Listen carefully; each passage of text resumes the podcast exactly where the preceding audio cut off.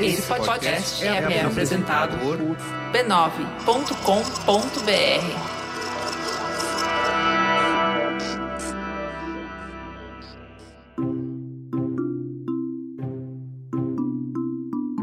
Bem-vindas ao Histórias de Ninar para Garotas Rebeldes, um podcast do B9 em parceria com a Timbuktu Labs e com apoio do Bradesco.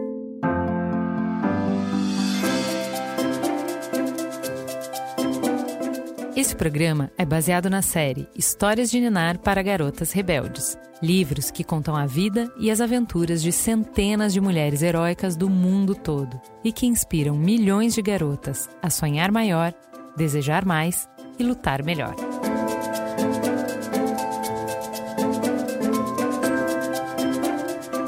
Quem conta a história de hoje é a Gabriela Mansur.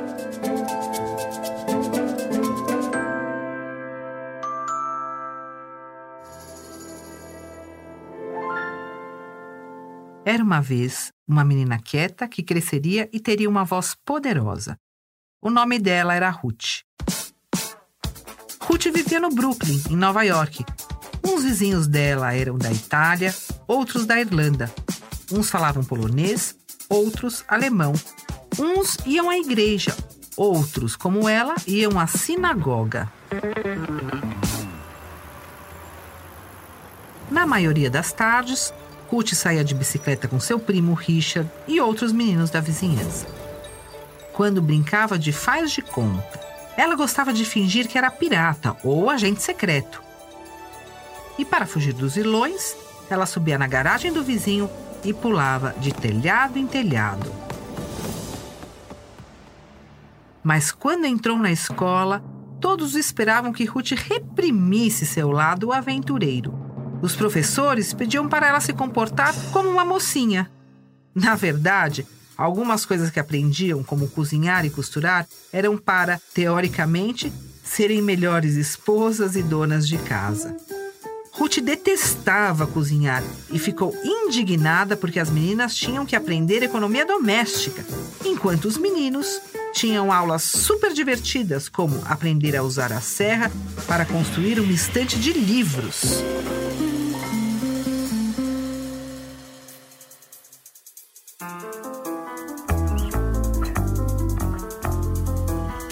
Eu sou Gabriela Mansur e este é Histórias de Ninar para Garotas Rebeldes, um podcast com histórias de mulheres extraordinárias que nos inspiram. Esta semana, Ruth Bader Ginsburg.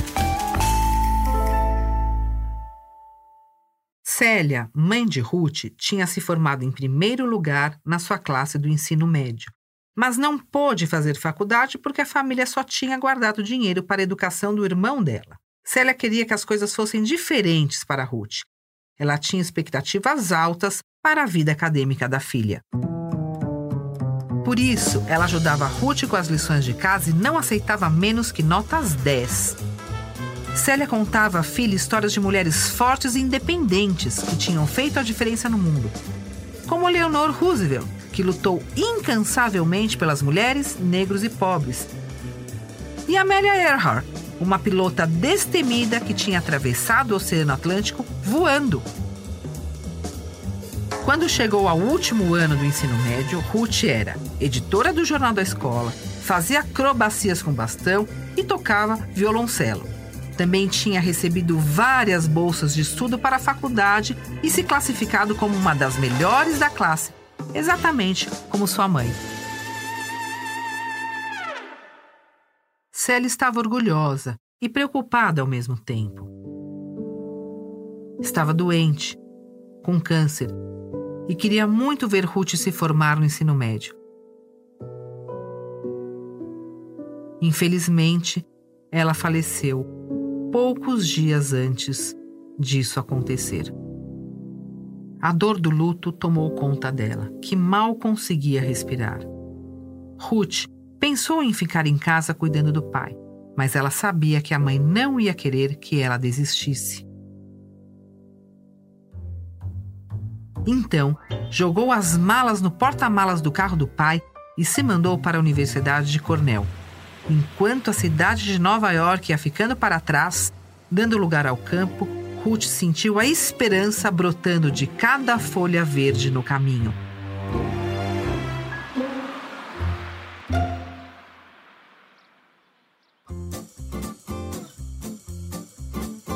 Mulheres iam para Cornell para arrumar um marido, não para aprender. E se uma mulher queria que um homem a convidasse para sair, ela tinha que fingir ser menos inteligente do que ele. Ruth saiu com alguns rapazes durante o primeiro ano, mas a maior parte parecia estar de olho em mulheres que limpassem e cozinhassem para eles. Ruth queria levar uma vida bem diferente, uma que envolvia muito mais coisas do que tomar conta da casa para o marido. Em seu segundo ano em Cornell, ela conheceu um novo tipo de homem. Marty Ginsburg era alto e extrovertido, enquanto Ruth era pequena e tímida. Ela era muito séria. Mas Marty tinha um jeito de fazê-la rir e era o primeiro homem que valorizava o fato dela ter um cérebro. Quando Ruth descobriu que existiam advogados que trabalhavam para garantir que as pessoas fossem tratadas com justiça, ela sonhou em se tornar um. Marte sabia que ela queria tornar o mundo um lugar melhor e ele queria estar ao lado dela. E se nós dois virássemos advogados? Sugeriu Ruth. Marte topou na hora. Então, eles se formaram em Cornell, se casaram e fizeram uma pausa na escola para economizarem dinheiro. Dois anos depois, tinham juntado o suficiente para obter seus diplomas de direito. Agora, com a companhia de Jane, a filhinha de 14 meses. Quando Ruth entrou na escola de direito de Harvard, havia mais de 500 alunos matriculados e só nove eram mulheres.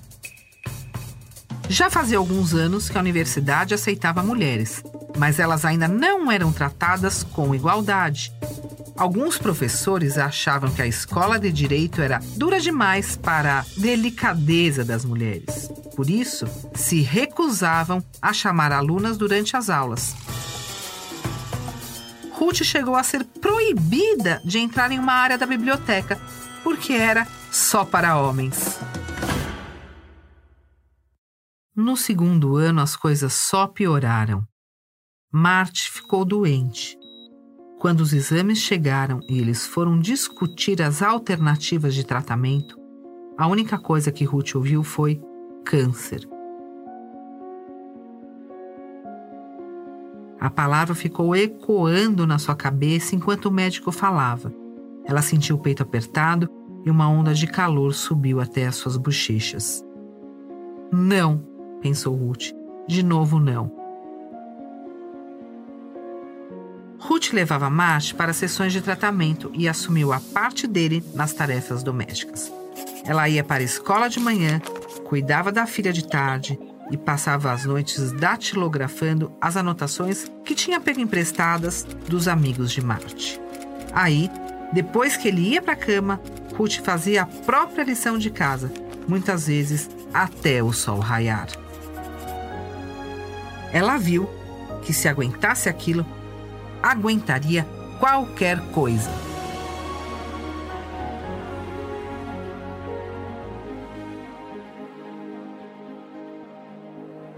Graças ao apoio de Ruth, Marte melhorou. Terminou o último ano da escola de direito e arrumou um emprego em um escritório na cidade de Nova York. Ruth detestou a ideia de Marte se mudar sozinho e da família se separar enquanto ele ainda estava se recuperando.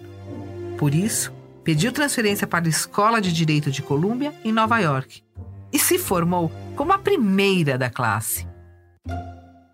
Quando Ruth terminou a escola de direito, nenhum escritório tribunal queria contratá-la. Um escritório já tinha contratado uma mulher e não achava que precisasse de outra. Um juiz achava indelicado dizer palavrões em frente a uma dama e se recusava a contratar mulheres como assistentes, para não ser obrigado a controlar a língua.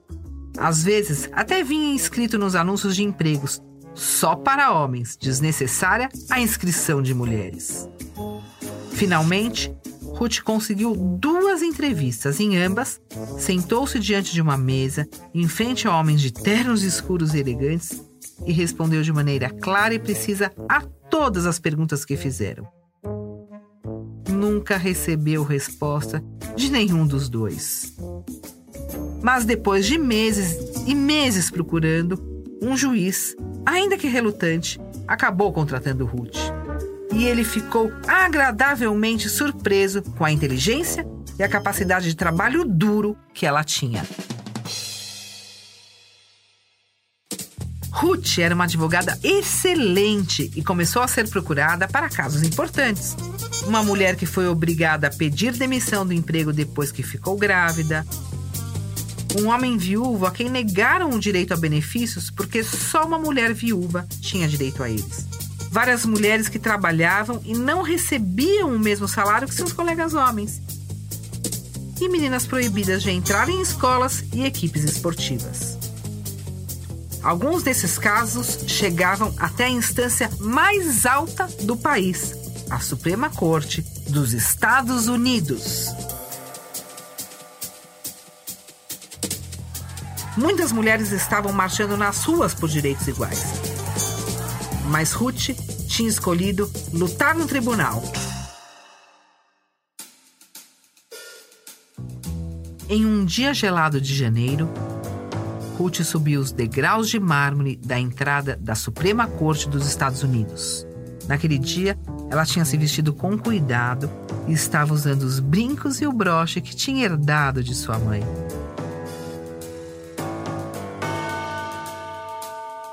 Lá dentro, nove juízes homens com togas pretas estavam sentados atrás de uma grande mesa de madeira escura, emoldurada por imensas colunas de mármore e cortinas de veludo que pendiam do teto.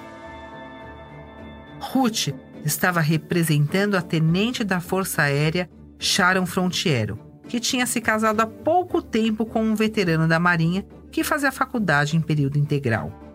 Depois de se casarem, os colegas homens de Sharon tinham recebido um dinheiro a mais para a moradia, dinheiro que a jovem família de Sharon poderia ter usado para pagar as contas. Mas Sharon soube que, como era ela que sustentava o marido, não receberia benefício algum. Era ele quem deveria estar pagando as contas, e não ela. E se ele não podia pagar, bem, era uma pena.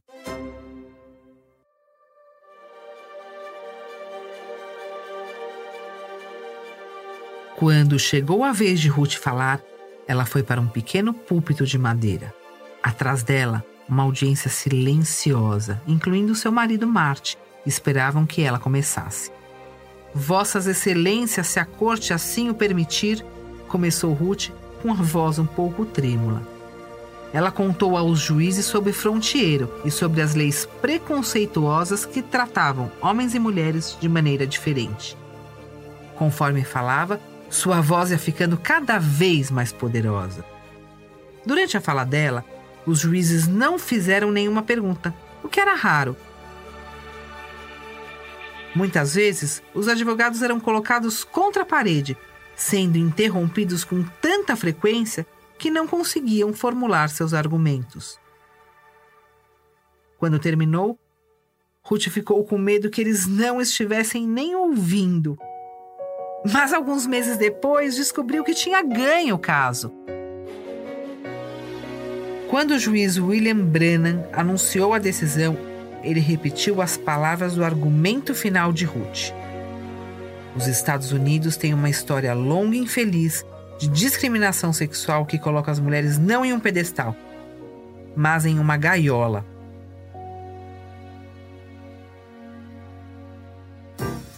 Sharon ficou muito feliz com a decisão e recebeu o dinheiro que a Força Aérea estava devendo a ela.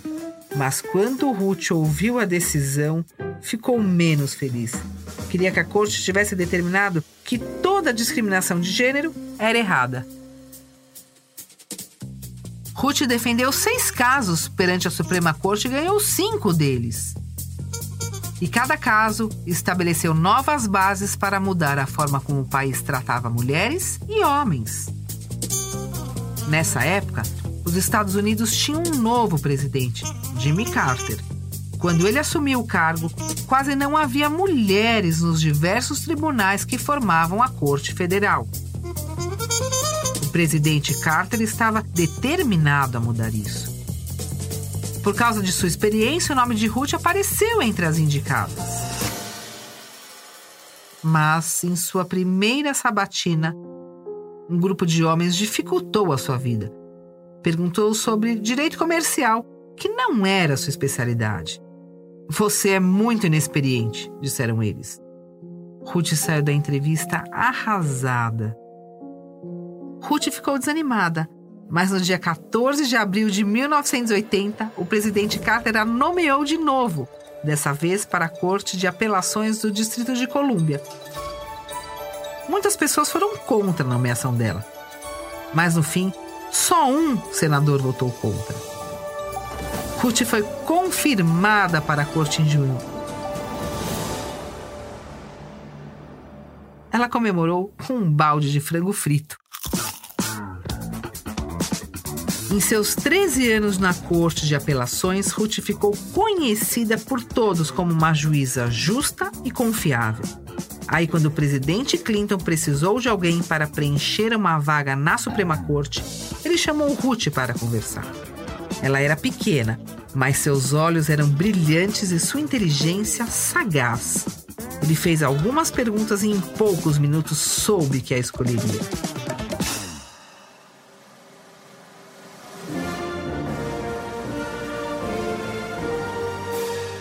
Clinton anunciou sua nomeação em um dia ensolarado, no Jardim das Rosas da Casa Branca. Ruth estava ao seu lado, sentindo o perfume das flores e da grama recém-cortada. Quando chegou a vez dela falar, ela lembrou da mãe.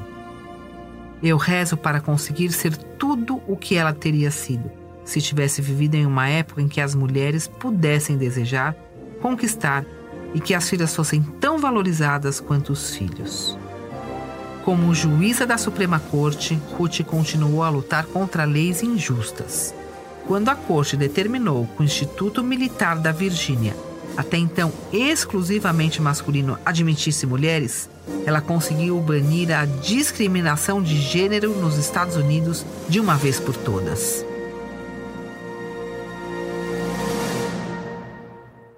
Gostava de chegar a acordos com seus colegas juízes, mas conforme o tempo passava, notou que estava discordando cada vez mais. Depois de cada caso apresentado na Suprema Corte, os juízes conversavam e votavam. Para ganhar, quem apresentava o caso precisava convencer a maioria dos juízes. Então, os juízes escreviam a decisão oficial da corte, chamada de parecer principal. Se não chegassem a um acordo, a minoria podia escrever um parecer divergente. Quando a corte se recusava a garantir o direito de mulheres, minorias ou imigrantes, Ruth emitia um parecer divergente. Quando a corte não garantia aos cidadãos o direito de votar, independentemente da cor da sua pele, Ruth emitia um parecer divergente. A divergência não servia para mudar a decisão da corte, mas Ruth tinha esperança de que suas opiniões ensinassem as pessoas sobre desigualdade. Às vezes, porém, o parecer divergente dela fazia muito mais diferença. Ruth escreveu um parecer divergente cheio de palavras fortes quando a corte decidiu contra uma mulher que lutava por pagamento igual. Suas palavras foram tão inspiradoras que o Congresso criou uma nova lei garantindo que as mulheres recebessem pagamento justo pelo seu trabalho.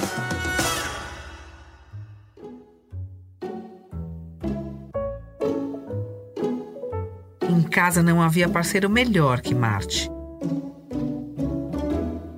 Muitas vezes ele convencia Ruth a largar suas longas noites no trabalho, seduzindo-a com comida caseira. Quando foi diagnosticado com câncer pela segunda vez em 2010, Marte continuou cozinhando rodeado pelo vapor e pelo cheiro das ervas que enchia a casa, garantindo que Ruth tivesse o que comer. Depois de 56 anos de casamento, Marte morreu.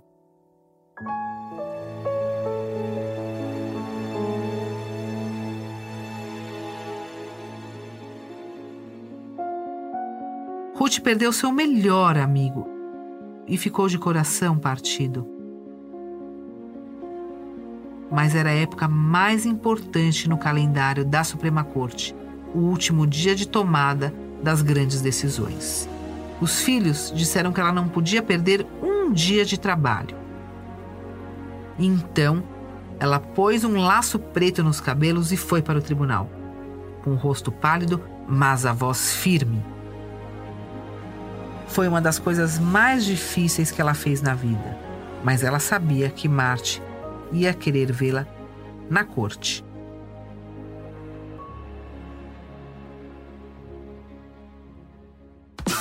Com 80 anos, Ruth ainda ia à ópera, viajava, malhava duas vezes por semana e só desistiu de fazer esqui aquático com setenta e tantos anos. Às vezes, ficava acordada a noite toda para terminar um trabalho. Exatamente como fazia nos tempos de faculdade. Ela também venceu o câncer três vezes e fez o máximo para não perder um dia na corte. O que eu tive de mais gratificante na vida foi fazer parte de um movimento que melhorou a vida não só das mulheres, dizia ela. Acho que a discriminação de gênero prejudica todo mundo. É imensamente gratificante poder ter feito parte da mudança. Ruth nos deixou recentemente, em setembro de 2020, mas seu legado ficará conosco para sempre. Oi, eu sou a Aline dos Santos Virgílio. Tenho 9 anos e sou de São Paulo. O episódio de hoje foi apresentado por Gabriela Mansur, promotora de justiça em São Paulo desde 2003. Ela trabalha há 20 anos para garantir os direitos da mulher no Brasil. Esse podcast foi criado por Timbuktu Labs e adaptado para o português por B9. Ele é baseado na série de livros Histórias de Helena para Garotas Rebeldes, escrito por Helena Faville e Francesca Cavallo, e publicado no Brasil pela VR Editoras. Se você gostou desse programa, compartilhe em suas redes sociais e com seus amigos e família. Você pode conferir os outros episódios em garotasrebeldes.b9.com.br. O roteiro original do episódio é de Alex Stratton. Sound design e trilha sonora original e letra Bagiak. O B9 tem a coordenação geral de Carlos Merigo, Ju Valauer e Chris Bites. Direção criativa Alexandre Potashev. Edição Mariana Leão. Produção Letícia Valente. Tradução: Juliana Jeve. Apoio: Angie Lopes e Beatriz Fioroto. Atendimento: Camila Madsa. Fique ligado e continue rebelde. Direitos Autorais 2021 pertencem a Timbuktu Labs. Todos os direitos em todos os países são reservados a Timbuktu Labs. Por mais uma temporada, esse podcast é oferecido pelo Bradesco. O Bradesco acredita que o mundo é de quem ousa desafiar o futuro, como foi feito pelas mulheres reais que protagonizam essas histórias. Nem sempre será fácil. Muitas vezes as portas estarão fechadas e pode até parecer que ninguém estará ao seu lado. Mas de uma coisa você pode ter certeza: toda vez que alguém estiver preparado para fazer a diferença, pode contar com o Bradesco. Não importa a sua idade, você tem o poder de mudar o mundo. Vamos desafiar o futuro juntas.